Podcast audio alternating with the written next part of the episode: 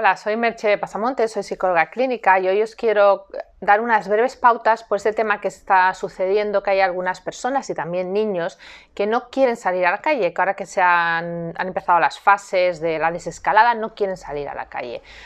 Y esto puede deberse a varios factores. Hay un, tema que sería muy amplio y que no trataré, que son temas previos, que no, tienen que ver con el confinamiento, sino que el confinamiento ha agravado. Estos los vamos a dejar aparte. Y vamos a hablar de esas personas en las que no había nada previo y ahora se encuentran en esa situación.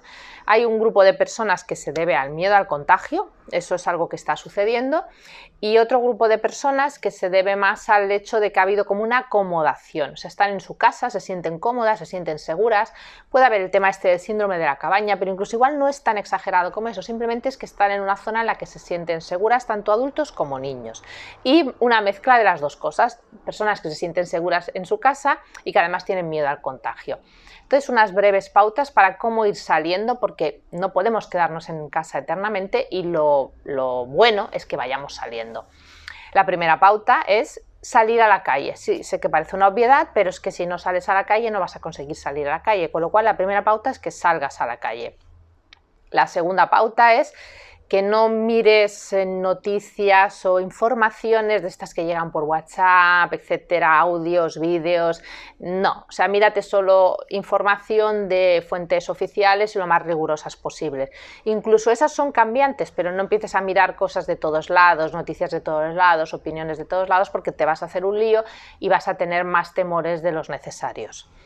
La tercera pauta es que eh, uses la mascarilla, llévate un, gel, un hidrogel de estos, y entonces vas a y guarda las distancias de seguridad. Y entonces vas a, poder salir con una sensación de seguridad y de, y de no ir ahí como a la aventura. ¿no?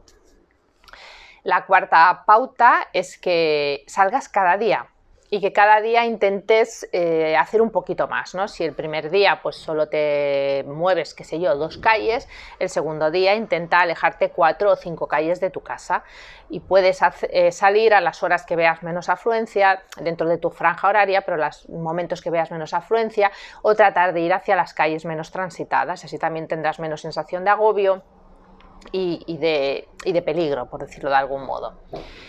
Y la quinta pauta, si por hacerlo breve, es que te marques como objetivos a la hora de salir a la calle. Si, por ejemplo, es un niño, pues, no sé, busca un juego para él, que, vaya, qué sé yo, que vaya en patinete, que juegue a la pelota, que haga algo que al niño le guste, que no sea solo salir a dar un paseo de la mano de, mamá, porque igual el niño se aburre un poco, ¿no? Que tenga algún objetivo más.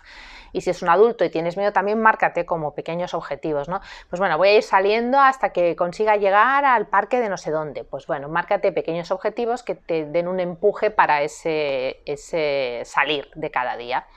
Bueno, espero que estas pautas te ayuden si estás en este caso y si no, ya sabes pues que puedes realizar una consulta, un comentario, envíame un WhatsApp, lo que necesites y te daré más información sobre tu caso en particular.